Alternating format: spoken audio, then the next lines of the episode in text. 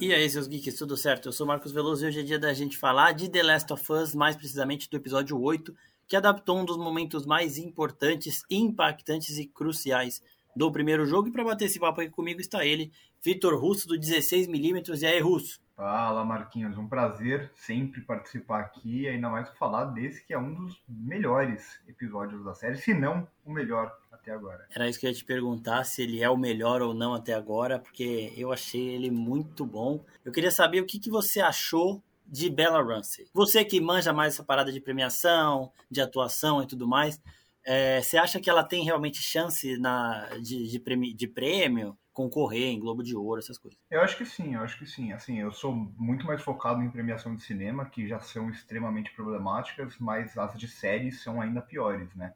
Então nunca dá para prever muito, porque o M para mim é uma bagunça, é um negócio que rola um dinheiro louco e tal. Mas assim, pelo potencial da série, pelo quanto a série está sendo assistida, pela qualidade da série e pela qualidade da atuação, eu acho que ela tem tudo para conseguir a indicação sim. Tô adorando ela, né? A Bella Ramsey, quem algum dia duvidou que ela poderia ser uma grande L, tava errado. completamente errado. E assim, o, o, o, lance é que ela não fica tão presa. A, ela tem muito da L dos jogos, obviamente, que é o material base, mas ela consegue construir uma L meio própria em algum sentido, assim, que eu acho fantástico. É, a série toda tá nessa pegada de adaptar umas paradas e respeitar umas outras que tá com, combinando total, assim, né? Tirando o episódio de Left Behind, que é a DLC, esse foi o primeiro episódio depois que, ela, que a Ellie conheceu o Joe que ela fica sem ele, né? Até a Bella Ramsey mesmo, ela deu uma entrevista falando que no set ela sentiu falta, porque ela estava sempre com o Pedro Pascal, ele contando as piadas e ela gravou o episódio inteiro sem ele, então isso até ajudou ela na interpretação. E você gostou de ver a Ellie se virando sem o Joe? Porque, mano, ela mata uns caras, ela, ela é uma coisa que eu falei no vídeo também. Ela tem aquele instinto de sobrevivência animal e de que tipo toda hora ela tá acesa assim, ligada para qualquer oportunidade que ela tiver, que ela vai fazer alguma coisa, vai conseguir escapar. E esse mundo que eles estão vivendo é isso, né? Então, tipo, a Bella Ramsey ela já tinha feito uma parada meio assim em Game of Thrones quando ela tá na, na guerra da longa noite o episódio é meio ruim e tudo mais, só que. É, é, é, eu acho que sim, mas, mas ninguém enxergou ela fazendo, né, no caso. É, exatamente, né? O episódio foi completamente no escuro ali. Mas o que, que você achou também desse, desse lado animal, né? Porque tem que ser um pouco de animal aqui. Eu acho, eu acho muito interessante, a partir do momento que a gente vê que a Ellie é a, a possível salvação da humanidade, até, ele, até ela não passa imune, sabe, desse mundo. Até ela não pode simplesmente ser a possibilidade de cura ela tem que sobreviver nesse mundo. E aqui é muito emblemático o lance dela é, lutar e fazer tudo sozinha, assim o Joel nesse episódio, porque a gente está falando de um cara que não só é um canibal, mas ele é um pedófilo e um abusador, e um estuprador. Então, isso pesa muito justamente para ela, que é uma personagem, uma mulher no caso. Então, por isso eu acho tão relevante que ela consiga se virar e se libertar disso tudo e matar esse cara da forma como ela faz sozinha. Por mais que ela vá levar isso de alguma forma, esse peso de não só ter tirado uma vida, porque ela fala que ela já tinha tirado antes, mas a gente vê o como ela tira essa vida, né? A raiva presente ali de, dentro dela, que é uma raiva que a gente nunca tinha visto antes. Não só o lance de ser animalesco, que esse mundo pede muito, mas o lance de ser um cara que estava tentando estuprá-la, sabe? Então acho que por isso aquela morte final se torna ainda mais emblemático. E ainda mais emblemático se torna o abraço dela com o Joel quando eles se encontram. Então acho que, que tudo se encaixa perfeitamente. É, o tema do episódio, o tema de relevância desse tema para os personagens e como tudo isso é encenado, né? Com a brutalidade que tudo isso é encenado.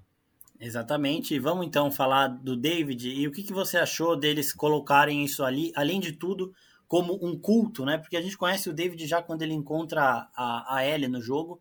E aqui a gente tem de novo uma parada que a série está entregando demais também, que é essa extensão dos vilões, né? Então eles aumentam um pouco da carga, a gente conhece um pouco mais. O David, a gente desde o começo a gente já esperava, todo mundo que jogou sabe que ele é o pior dos monstros que existe, pior que Baiacu, pior que qualquer coisa nesse universo aí. Ele é a pessoa que mais traumatiza a Ellie também. E o que, que, você achou do episódio começar logo mostrando, que, além de tudo, que ele comanda as pessoas dele ali como um culto, né? Como se fosse uma parada bem fanática mesmo. Com a parada do canibalismo, o jeito que ele conversa com a menininha lá no começo também, e tudo essa, essa expansão aí do, do terror David que foi, né? Então, eu acho muito legal, mais uma vez, o que a série faz de pegar coisas que não são originais, principalmente quando envolve. Aqui não dá pra falar que é zumbi, porque não é zumbi, né? Mas a lógica é mais ou menos parecida de apocalipse com infectados e tal. Então, de pegar essas lógicas, de pegar a lógica de nesse mundo ter personagens que se no nosso mundo tem, mas nesse mundo sem leis, é, homens que estupram as mulheres, canibais, como a gente já viu no próprio The Walking Dead, cultos, como a gente já viu em várias e várias obras, inclusive no, no próprio The Last of Us 2 tem um pouco disso e tal, é, mas conseguir trazer para uma pegada muito própria aqui da série. Então, eles vão claramente fazer um comentário a como se criam cultos mesmo na nossa, né? Porque, queira ou não, quando a gente está falando de obras que fogem da, totalmente da realidade, como um apocalipse, ainda assim a gente está vendo nessa obra algo que reflete o nosso mundo. E aqui o culto nada mais vai ser do que isso, né? Desse, o, até o lance da pregação, os falsos profetas que a gente vê aos montes do nosso mundo, que reinterpretam figuras sagradas e tudo mais é, para o seu bel prazer, digamos assim. Eles vão trabalhar isso muito bem aqui nesse episódio. Só que para mim é mais interessante que o David é um personagem muito curioso claro, aos poucos a gente vai descobrindo, né, quem ele realmente é ali no final. Claro, desde o início a gente bate o olho e fala, hum, esse cara é meio estranho. Mas em algum momento do episódio a gente começa a questionar porque ele parece um cara bondoso. Ele fala assim, não, vai lá, eu não tô passando código nenhum para você. Inclusive, se não me engano, é esse cara, né, que é o mesmo ator que fazia o, o Joel nos jogos. Acho que você é o, é o, é o Capanga, né, o que vai buscar isso. o remédio lá depois. Isso, ele é o isso, Troy Baker mesmo. É o é, cara que faz os movimentos do Joe no jogo, bem lembrado.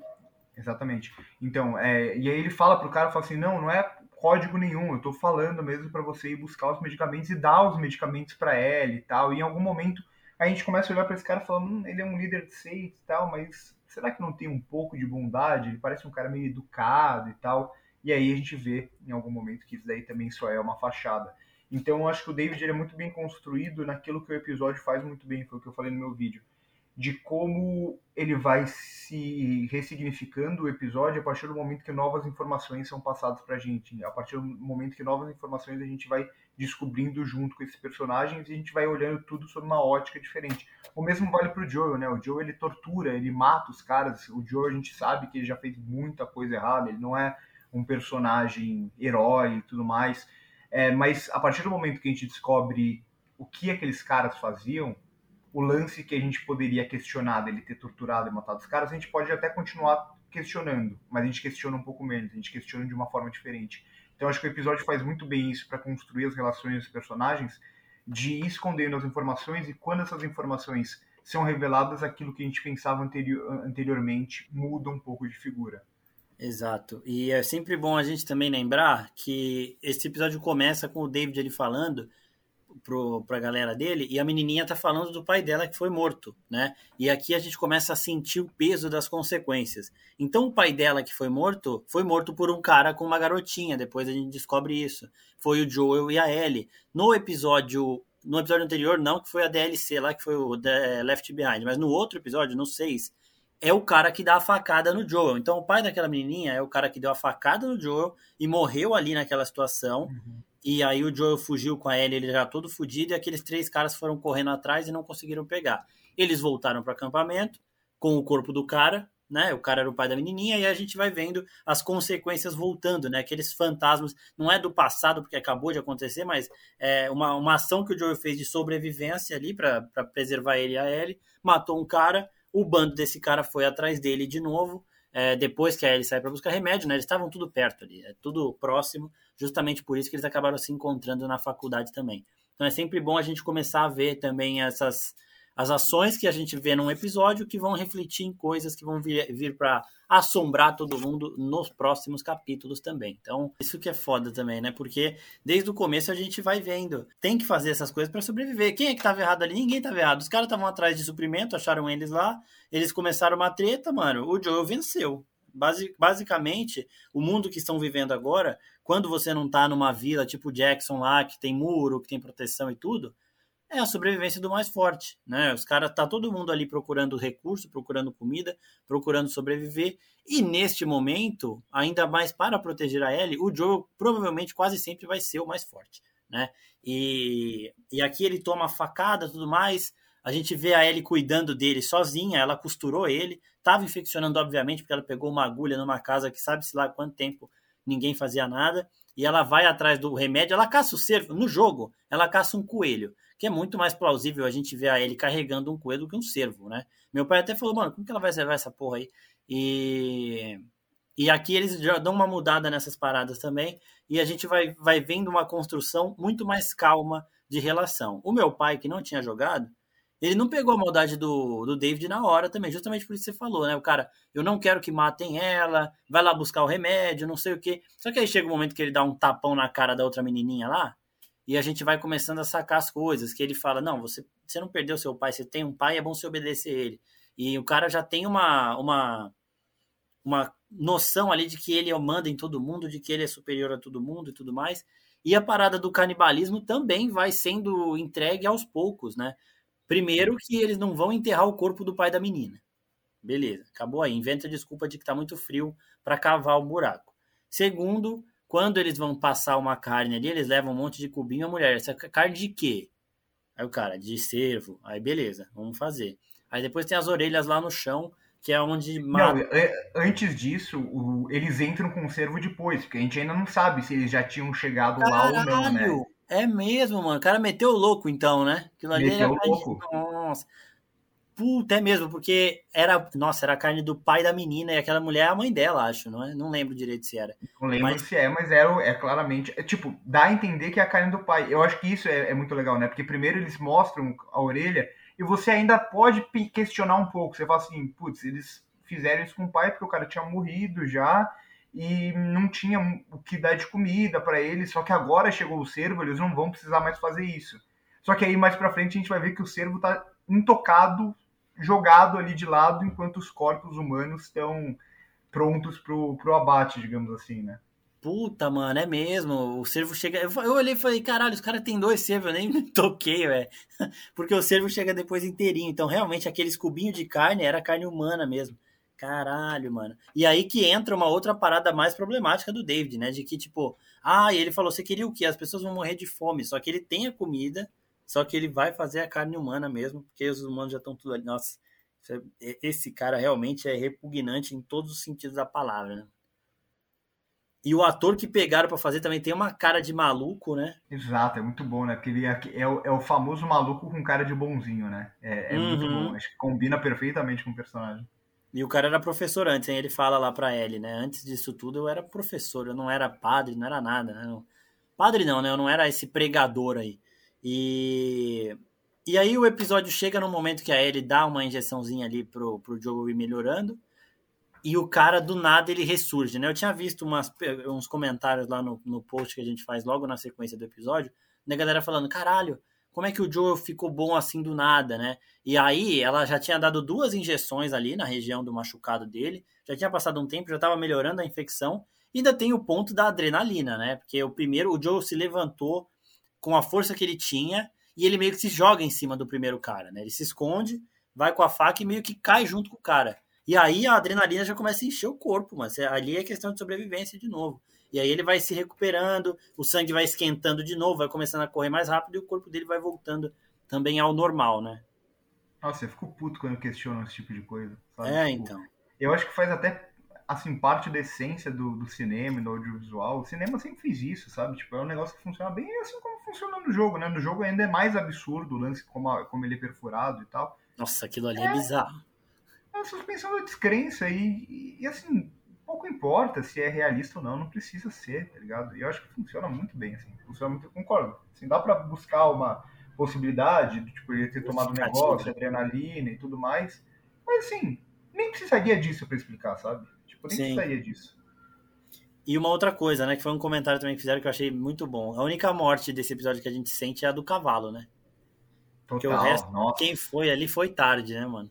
Exato. E assim, eu acho muito legal, né? Porque tem esse negócio do, da série é, pegar personagens do jogo que ou não eram explorados, ou não existiam, ou não eram tão explorados assim, né? O lance de pegar a ideia do jogo em, em, momentos em que era divertido, porque a gente estava jogando e matando aqueles personagens, e aqui a série, como ela não pode simplesmente fazer isso, ela vai para um lado mais do audiovisual de dramatizar, de dar um pouco de complexidade para esses personagens, só que ela nunca deixa de ter um pouco de videogame, né? Desde toda essa narrativa de é, fases quase, né? Sempre tem tipo a fase, o episódio fase, assim, que eles vão passar por aquele lugar e aquele lugar vai ficar para trás. Mas principalmente como eles pegam alguns detalhezinhos. Pô, o lance do, dos caras que o Joe tortura e mata ali serem iguais, sabe? Tipo, a mesma uhum. barba, o mesmo cabelo, tudo. Aquilo é muito videogame. Tipo, muito, muito videogame. Bom, aquele personagem genérico que é igual a, a outros personagens genéricos que a gente mata, tá ligado? É, tanto que, mano, na hora que apareceu um, eu falei, caralho, mas todos esses caras têm que ter essa barbona, e é muito isso que você falou mesmo, né? No jogo é tudo a mesma cara, mano. E, nossa, é muito. Isso aí também tá muito foda, mano. Eles estão passando, estão conseguindo passar uma vibe muito boa mesmo. E aí a gente chega na cena da tortura, né? O Joe conseguiu matar dois caras, pegou mais dois ali pra, pra fazer um interrogátóriozinho. No melhor estilo Joe de ser, de, mano, ser um animal. Porque a gente lembra do episódio do Sam e do Henry, que o Henry fala, o, o mais velho, né? Não lembro se era o Sam ou o Henry. É o Henry, o mais velho é o Henry. É o Henry, né? Ele fala, é, vocês vão ficar do nosso lado, né? E o Joe fala olhando, fitando ele assim, sim, tipo, com uma cara de maluco, né? E deixa o Henry todo com medo, todo cagado. O, o Joe tá com duas armas apontadas para eles lá e ele é o cara mais assustador da, da sala. E aqui, de novo, mano, os caras estão cagando de medo do Joe. Né? Ele, ele sabe torturar, ele sabe como tirar informação, ele deixa um cara vivo pro outro maluco. Ele, ele ia matar os dois, ele só precisava da informação de um. Só que ele deixou o cara vivo lá atrás pro, pro da frente falar, mano, se eu mentir o outro falar lá, fudeu, vai morrer nós dois. Aí o cara fala a verdade pronto. E perfeito a, o trabalho dele de interrogatório. E a gente vai vendo a crueldade tá dos dois lados também, né? Porque não. Total. Tortura não é tortura, né? Tortura é sempre tortura. Tortura é tortura. E até que, mano, eu tava falando isso no vídeo do, de primeiras impressões, que eu tinha esquecido que os caras eram canibais, né? E aí quando eu vi a orelha lá, caída, eu ainda achei e falei, caralho, os caras torturam arrancando a orelha. Aí meu pai, não, mano, os caras são canibais. Meu pai não tinha jogado. Aí eu falei, nossa, é mesmo, puta, tinha essa porra ainda. E, e aí a gente chega no momento Ellie e David, né? O momento que ela tá lá, ela não se entrega mesmo para ele e ela sabe usar as armas que ela tem, e a principal arma que ela tem nesse momento é a mordida de infecção ali dela. Que aquilo ali, a hora que ela precisar falar, ó, oh, eu tô infectado, eu tô infectada, se se fudeu, ela vai usar isso, e aqui ela faz de forma perfeita, né? É, atrai o David, morde o cara e depois fala, ó, oh, estava infectado e agora você também tá. Só para deixar uma, Mano, essa cena toda muito bem construída, ela matando o primeiro cara ali, porque é uma coisa que a gente tinha falado já direto. É muito difícil a gente ver o Joel e a Ellie matando 15, 20 pessoas, porque aqui a gente está numa série que está numa outra pegada, que é mais focado no drama e tudo mais.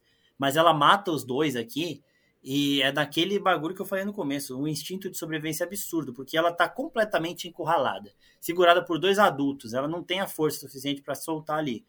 Só que ela solta a dúvida da infecção, aí eles dão uma distraída, e aí ela age no menor espaço que ela tem e faz tudo muito, é tudo muito rápido. Quando você acorda pra cena, o cutelo já tá no pescoço do maluco ali, do capanga, e ela já sai correndo o David já vai atrás. É, a construção toda de ação também tá muito boa, né? O pessoal fica pedindo mais ação, mas eu acho que o nível da ação aqui e o tempo de ação também tá entregando muito mesmo. Não, é, eu acho que tem que ser assim, né? Porque no jogo, de certa forma, é assim. A não ser que você jogue nos, nos levels mais baixos, que você fica com bala ilimitada e tal. Mas você joga no, nos levels mais acima, é isso, né? Tipo, você tem que fazer igual o Joel faz, por exemplo, de ir pegando um por um por trás. É, ou a Ellie tentar se usar da inteligência. Eu acho que a parada é essa. Não é, pô, não é uma série que vai ficar rolando uns tiroteio maluco que vai ter 10 negros atirando de cada lado. Tipo, não é essa a pegada, né? A pegada é justamente de fazer as coisas muito mais usando a cabeça, com recurso limitado sempre é, um por um, um por um. É o que o Joel faz aqui o, o, o, tempo todo e a Ellie, em certo sentido, faz também. E você falou dessa cena da. Que, que, e eu tô gostando muito também. As cenas de ação eu acho que são muito boas, como quase tudo na série. E assim, é, é, muito legal também que eu não, eu não lembro de muita coisa do jogo, né? Eu não lembrava de quase nada do que acontece nesse episódio. E, eu tô jogando mais uma vez agora o jogo, mas eu acho que eu vou acabar ele depois que a, que a série já vai ter acabado. Então eu não tinha chegado nessa parte ainda e eu não lembrava de tudo isso. É, o que para mim é bom, né? É quase como se fosse a experiência pela, pela primeira vez.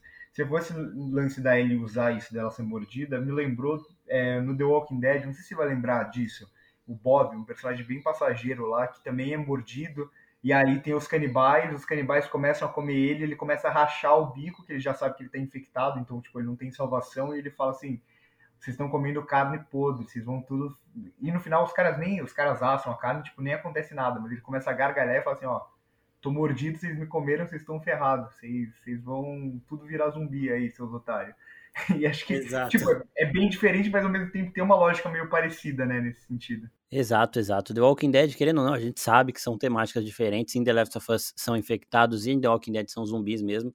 Mas é muito essa temática mesmo, de essa pegada de apocalipse, de a gente ver que a real ameaça não são aqueles monstros que passaram a existir e que acabaram com boa parte da humanidade, mas são os humanos que ainda sobram. Então, tem vários paralelos, tem várias semelhanças, assim, de The Walking Dead com The Last of Us. The Last of Us também tá muito foda em relação ao próprio jogo. Tudo isso, todas essas pequenas mudanças também, a gente vai vendo as coisas refletindo, e eu também, eu tava esquecendo as coisas do jogo, e isso é muito bom, tá ligado? Eu quero esquecer as coisas do segundo jogo também pra segunda temporada. Então, eu, eu sei que vai demorar um pouquinho para sair, mas eu tô bem tranquilo em relação a isso também. E aí a gente chega no momento final que. E detalhe, né, do bagulho da carne. A menina comeu um ensopado que fizeram com a carne do pai dela, tá? Só pra gente, só pra gente lembrar de quão bizarro esse David é. E aí a gente chega naquele momento o ápice, né, que tava todo mundo esperando, e aqui tem uma mudança crucial também em relação ao jogo, que até onde eu me lembre, o David está em cima da Ellie no jogo, e o Joe atira e aí a Ellie começa a matá-lo. E aqui ela faz tudo sozinha. Isso é muito importante também para personagem, ela conseguir fazer tudo sozinha. E tem muito do negócio stealth do jogo que você acabou de falar também, dela se escondendo, ele indo atrás, assustando, apavorando, falando, e ela mantendo a calma. Ela aprendeu muita coisa com o Joe também, e ela vai demonstrando tudo isso nesse, nesse momento. Até a hora que ela desconta toda a raiva, e é aí que você, você olha o show de atuação Bella Ramsey nível ali absurdo, começa aqui, tipo, a série inteira ela tá entregando bem demais, né? Mas começa aqui uma parada surreal até o momento que ela vai, sai do lugar, aí fica tudo mais claro. Ela estava num ambiente quente, num ambiente escuro, num ambiente apavorante, e aí ela sai para o ambiente claro, que é onde ela encontra o Joe. Outra mudança também mais legal, né? Porque na, no jogo ela tá lá marretando o, o David e o Joe já chega atrás para parar ela, porque é aquele negócio dele querer preservar a criança, tal, não sei o quê. E ela, não me toca, não me toca. Ela vê que é o Joe, aí ela fica mais calma. Aqui não, aqui ela sai daquele ambiente traumático, ela vai na neve e aí a, coisa fica mais. O sol, né? Não é sol, mas tipo, fica mais nítido ali. De novo, você vê o rosto dela, uma atuação bizarra de boa. E aí o Pedro Pascal chega, o Joe chega, abraça, ela também não quer o toque, porque, mano, acabou de ser um trauma absurdo, uma parada que vai moldar ela pelo menos por um tempo, que vai ficar na cabeça dela, não vai esquecer do que esse cara quis fazer. Ele ainda fala umas paradas bem assustadoras para ela naquela hora. E aí, quando o Pedro, o Joel abraça ela e fala: é, tá tudo bem, minha, minha garotinha, tal, não sei o que. Aí desmonta todo mundo que tá vendo, desmonta. É, os atores também devem ter sentido muito. A galera que faz toda a produção vê essas coisas dando certo. Você vê isso em tela, é um negócio perfeito feito. E é ali que ela desmonta e vai mudando as feições, e é de novo a parada, que não é só na raiva, no grito e tudo mais. É na hora que ela desarma também, na hora que ela abraça o Joel, na hora que fica tudo bem, que você vê como a Bella Ramsey, ela arrasa, tá ligado? É muito foda, mano. O que você achou dessa cena toda? Eu sei que você não chora, né? A gente assistiu Viva junto, não vou esquecer disso nunca. Eu chorando Rios lá e o Russo de boa, mas é, você sentiu algum princípio de caralho, vou chorar essa porra ou não?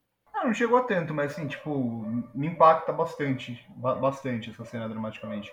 É, eu acho que toda essa sequência ela, ela, é muito, muito, muito boa, assim. No jogo eu acho que tem também o lance de, do lugar tá pegando fogo e tal. E aí tem um detalhe interessante, né? Tipo, o David ele se paga como o cara que ele quer proteger o bando dele, digamos assim, né? Quer proteger o grupo dele. Só que quando tudo começa a pegar fogo e ele vai perder uma parte importante do lugar deles lá, ele tem a escolha de tentar apagar o fogo enquanto está começando ou ir atrás da Ellie como uma vingança. E ele simplesmente abandona o lugar, assim, tipo, deixa o lugar pegar fogo, abandona o bando dele, entre aspas, para ir numa coisa que é pessoal, né, que é a vingança. Então isso eu já acho muito interessante no começo dessa cena. Em seguida, o lance do fogo, eu acho que ele, ele ganha um significado diferente aqui na série, a partir do momento que tem esse lance dele ser um pregador, dele ser um, um falso profeta e tudo mais, e o fogo ele surge quase como uma punição do inferno, sabe? Uhum, tipo, nossa, uma coisa meio de purgatório, assim, tudo pegando fogo em volta dele, enquanto ele é morto e tudo mais. Então acho que é outra coisa que para mim se destaca muito nessa sequência. E uma terceira coisa é que a gente tem momentos bastante violentos aqui no episódio que a gente vê a violência, mas nesse momento chave que a Ellie é uma criança matando esse cara, ele por mais que ele faça a gente ficar feliz com aquilo que a gente está vendo, porque ele merece aquilo, digamos assim, sei lá, tipo, vou entrar num, num, debate moral e ético aqui agora no sentido. Ah, merece. Mas ainda assim, é, exato. ainda assim, ele não mostra. A gente só vê a Ellie na cena, a gente não vê ela macetando a cara dele. Ele fica fora do, do campo. E isso eu, eu tinha até um pouco de medo no episódio, porque a série tá fazendo um negócio que é bem legal, tá? De pegar diretores e assim, os episódios eles mudam um pouco, dá pra ver um pouco da mudança de direção a partir do diretor de cada um. E diretores assim que não são conhecidos em Hollywood, mas tem algum destaque internacional. Teve o do o antes desse, né, o, o retrasado foi dirigido pela Is, Yamila Sbanit, que é a diretora do Kovali Zaida, que foi indicado faz uns três anos ao Oscar de filme internacional e tal.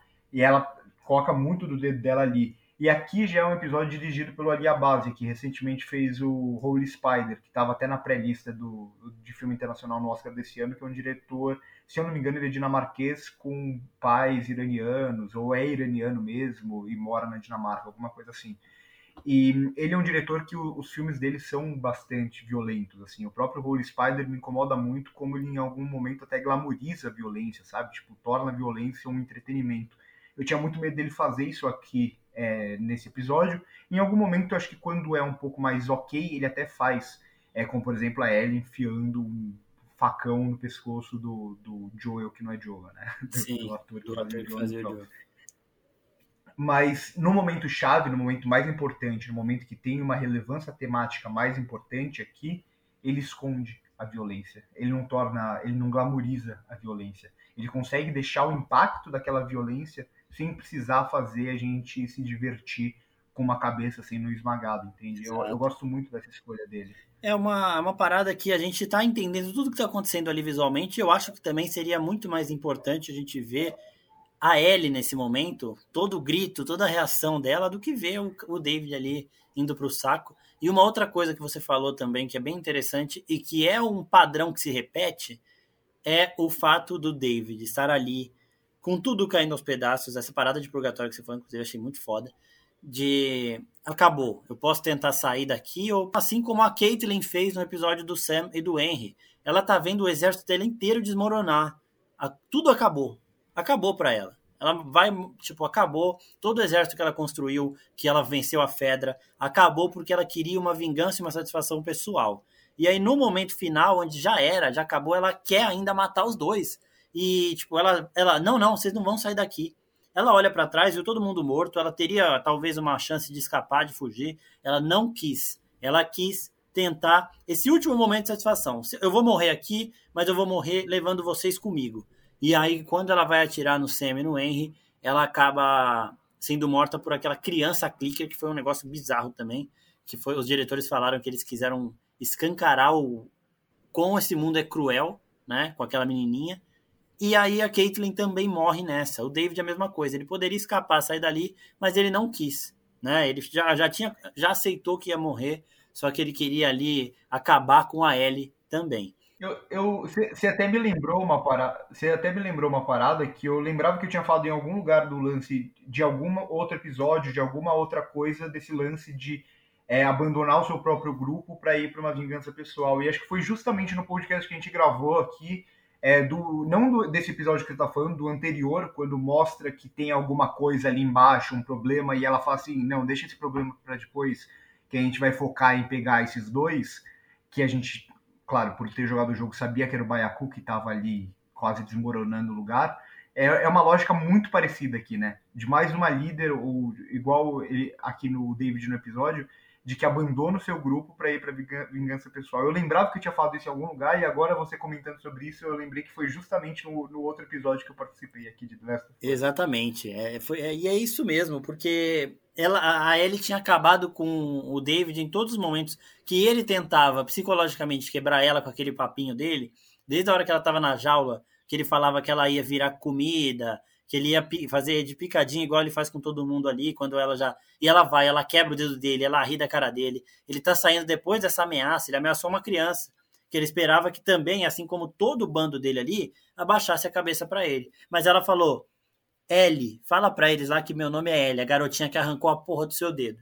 E aí você, tipo, ele, ele sai do eixo total e agora tudo que importa para ele é ferir aquela garota, né? Porque a Ellie realmente ela tem essa, esse essa personalidade dela de momentos caóticos. E assim, quando o David sai, ela se encolhe e ela fica com medo de realmente ser morta e deles picarem ela e darem de comer para todo mundo ali os pedaços de carne.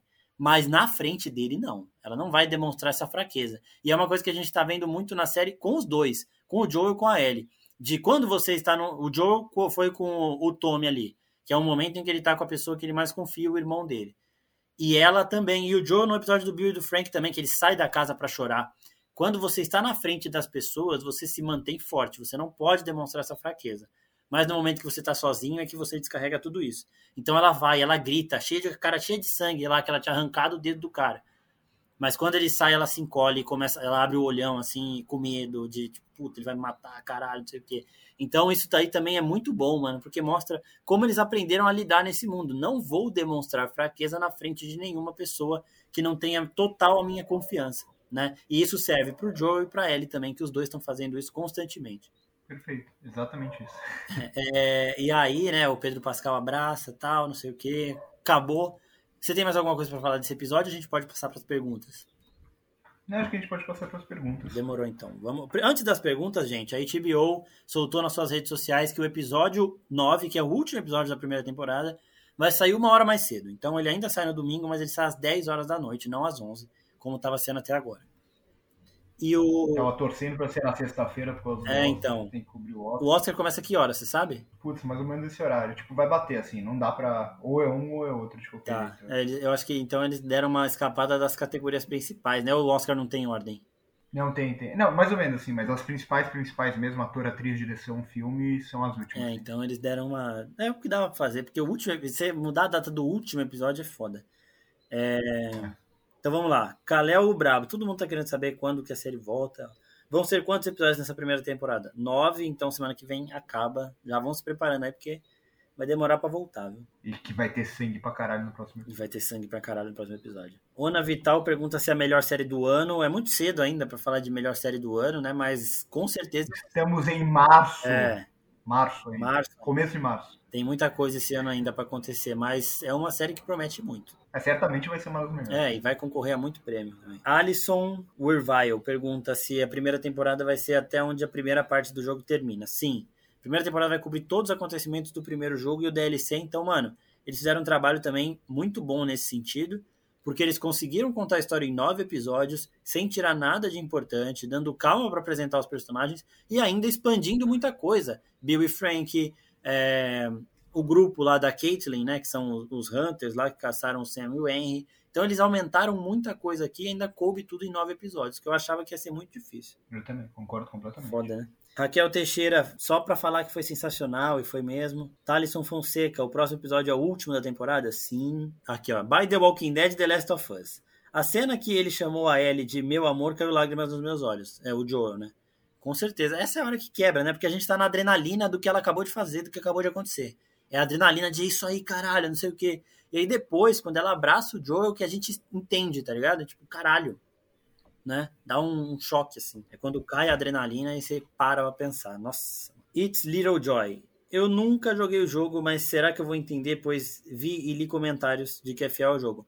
Quem não, não jogou pode assistir tranquilamente, porque dá pra entender. A fidelidade ao jogo é aquela parada que a gente fala. A história é a mesma. No jogo é mais uma pegada de ação, mas com uma carga dramática gigante. E aqui é mais uma pegada dramática mesmo, com mais calma, porque são mídias diferentes. É bom a gente sempre lembrar isso. Só que eu estou vendo a série com o meu irmão, que jogou, e com o meu pai, que não sabe nada do jogo. E os dois estão tendo a mesma imersão dentro da série, porque a série explica tudo de novo, sabe? O que as pessoas sabem do jogo, elas vão aprender na série aqui também, se não souberem e tudo mais, porque as informações são exatamente as mesmas. Eles não partem do pressuposto de que todo mundo jogou para ver a série. Eles explicam tudo com uma forma, de uma forma muito positiva. E aquele negócio, quem jogou o jogo vai entender algumas referências, vai apontar um dedinho para a tela, vai achar alguma coisa legal ali que lembrou do jogo e também vai ter os segredos ali já é, revelados, né? Vai saber o que acontece. Então, inclusive, eu acho até melhor você não ter jogado para assistir, porque são muitas surpresas que na época que a gente teve jogando, as pessoas que não jogaram vão ter agora. Então, por isso que eu espero que ninguém tome spoiler de nada, assistam as coisas sem ficar procurando o que acontece, guardem a curiosidade para ver na tela, porque é muito bom, é muito boa a história, a narrativa é incrível e eu até queria não ter jogado para assistir isso aqui, porque é real, velho. Você não perde, você perde os detalhezinhos, mas o, o, ápice das surpresas ali vale demais, né? Exatamente, eu concordo, assim, e eu ia falar exatamente isso. Eu tô com inveja de quem tá assistindo a série sem ter jogado o jogo. Amo ter jogado os jogos, tô até jogando mais uma vez, como eu disse, mas poder assistir a série sem saber o que acontece e tal, como se fosse uma. Pô, deve ser uma experiência muito foda que a gente que jogou o jogo nunca vai ter. A gente tem uma experiência diferente, muito boa também, tipo, excelente também. Mas, pô, deve ser incrível você poder assistir essa série sem ter jogado o jogo também. Muito, velho. E aqui, ó, Kerley Simões, segunda temporada só em 2024? Eu diria só em 2024, não. Se sair em 2024, a gente tem que agradecer. É, porque 2025 se fala. É, então, eu também acho que é 2025. É uma coisa que a gente já estava falando em outros episódios, que a mesma a Sony faz essa série junto com a HBO e também faz The Boys, e eles costumam alternar essas grandes produções. Então, esse ano a gente não vai ter temporada nova de The Boys, vai ter o Derivado, o Gen V, mas não vai ter o The Boys. E ano que vem sai The Boys, 2024. E aí, 2025 eu acho que sai The Last of Us. O Pedro Pascal já disse que as filmagens da segunda temporada de The Last of Us podem possivelmente começar neste ano. Mas aí seria lá para o final do ano, outubro, novembro. E aí tem um tempinho lá de gravação, porque eles ficaram acho que três meses gravando lá no Canadá. E aí já, já chegaria no começo de 2024 para acabar a gravação, em fevereiro, sei lá. Para depois eles entrarem na pós-produção, tudo com muita calma. Então, assim, é impossível chegar em 2024? Não é impossível, mas se chegar vai ser em novembro, dezembro. Até porque a HBO não vai também lançar The Last of Us e House of the Dragon na mesma janela, né? Vai ser uma e depois a outra. House of the Dragon tá para segundo semestre de 2024, então The Last of Us deve ficar para o começo de 2025, assim como aconteceu agora. House of the Dragon saiu ano passado lá na segunda metade do ano e The Last of Us saindo aqui na primeira metade do, do ano seguinte. Acho que vai se manter essa janela para as duas aí. É, vamos lá, o pessoal perguntando se a Ellie, ainda pergunta aqui do episódio anterior, se a Ellie é lésbica mesmo. Ela é lésbica mesmo, 100%, né? Sempre foi no jogo assim, ela sempre deixa isso na cara. Até tem uma hora do jogo 2 que o Joe fala, acha que ela tá de romancinho com o cara, ele, eu sou bom eu tenho olho bom para essas coisas. E aí, tipo, todo mundo ri, né? Eu não tenho olho bom porra nenhuma. Célia Carmona, o último episódio do próximo domingo trará o desfecho ou ficará para a próxima temporada? Trará o desfecho, né? A, a, a história da próxima temporada é uma continuação, mas é aquele negócio de se acabasse na primeira, a gente teria um desfecho da história. É, até porque passa muito tempo. Né? Exato. Né? A segunda é tipo. A segunda acaba sendo um reflexo do que acontece no final da primeira, mas assim, ó, a, essa busca da primeira meio que se fecha e a gente vai acompanhar a segunda, tipo, muitos anos depois, assim, alguns anos depois. É, que é uma, é uma continuação, né? A gente tem coisas do primeiro que voltam no segundo, mas ela também é uma história própria. Isso é muito positivo, né? Eles já têm a história pronta, se precisar parar no meio ali, eles param, vão conseguir concluir tudo. E aí sim, já na próxima temporada vai começar, tipo, tem um saltinho temporal ali. Até tem muita gente preocupado, tipo, ah, e Bella Ramsey não vai fazer de novo, tal, porque é, agora ela ficou nova, papel, mas ela já tem 20 anos. Então, isso, eu tava pensando nisso, isso é uma doideira, né? Porque assim, ela tem 20 anos e ela se passa tranquilamente por 14 anos. Total. Só que quando ela precisa se passar por 20 anos, ou por, sei lá, 19 anos, ela não vai parecer ter 19 anos. Eu acho que ela com, sei lá, com 30 anos, ela ainda vai, ter, vai parecer ter, tipo, menos que 20 anos, tá ligado? Exatamente, isso daí é, é foda. Só que assim, eu, eu espero, eu vi umas entrevistas recentes, ela realmente tá com cara de mais velha, porque tá naquela idade do, do estirão tal, não sei o quê. Mas as filmagens da primeira temporada, elas demoraram um pouco. Tipo, aconteceu faz um tempo, na época da pandemia, que tava pesadíssima a pandemia ainda. É...